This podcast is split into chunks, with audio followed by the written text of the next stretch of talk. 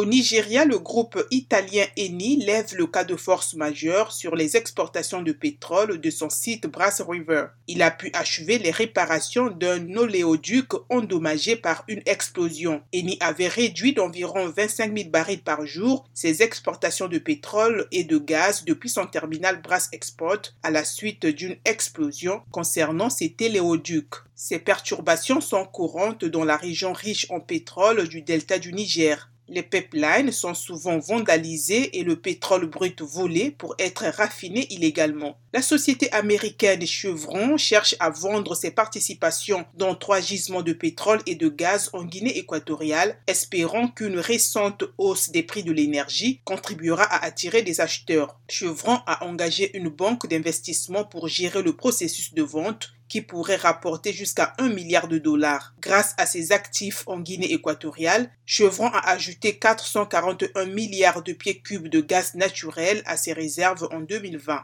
Terminons par la Tunisie où le puissant syndicat UGTT appelle à des augmentations de salaire en 2022 et 2023 et s'oppose aux réformes jugées douloureuses voulues par les prêteurs, dont le FMI, pour réduire les dépenses des entreprises publiques, les subventions et la masse salariale de Notre vision de la réforme est globale et profonde et sa base est la justice fiscale, affirme l'UGTT. Pour sa part, le gouvernement cherche un plan de sauvetage international pour éviter une crise des finances publiques.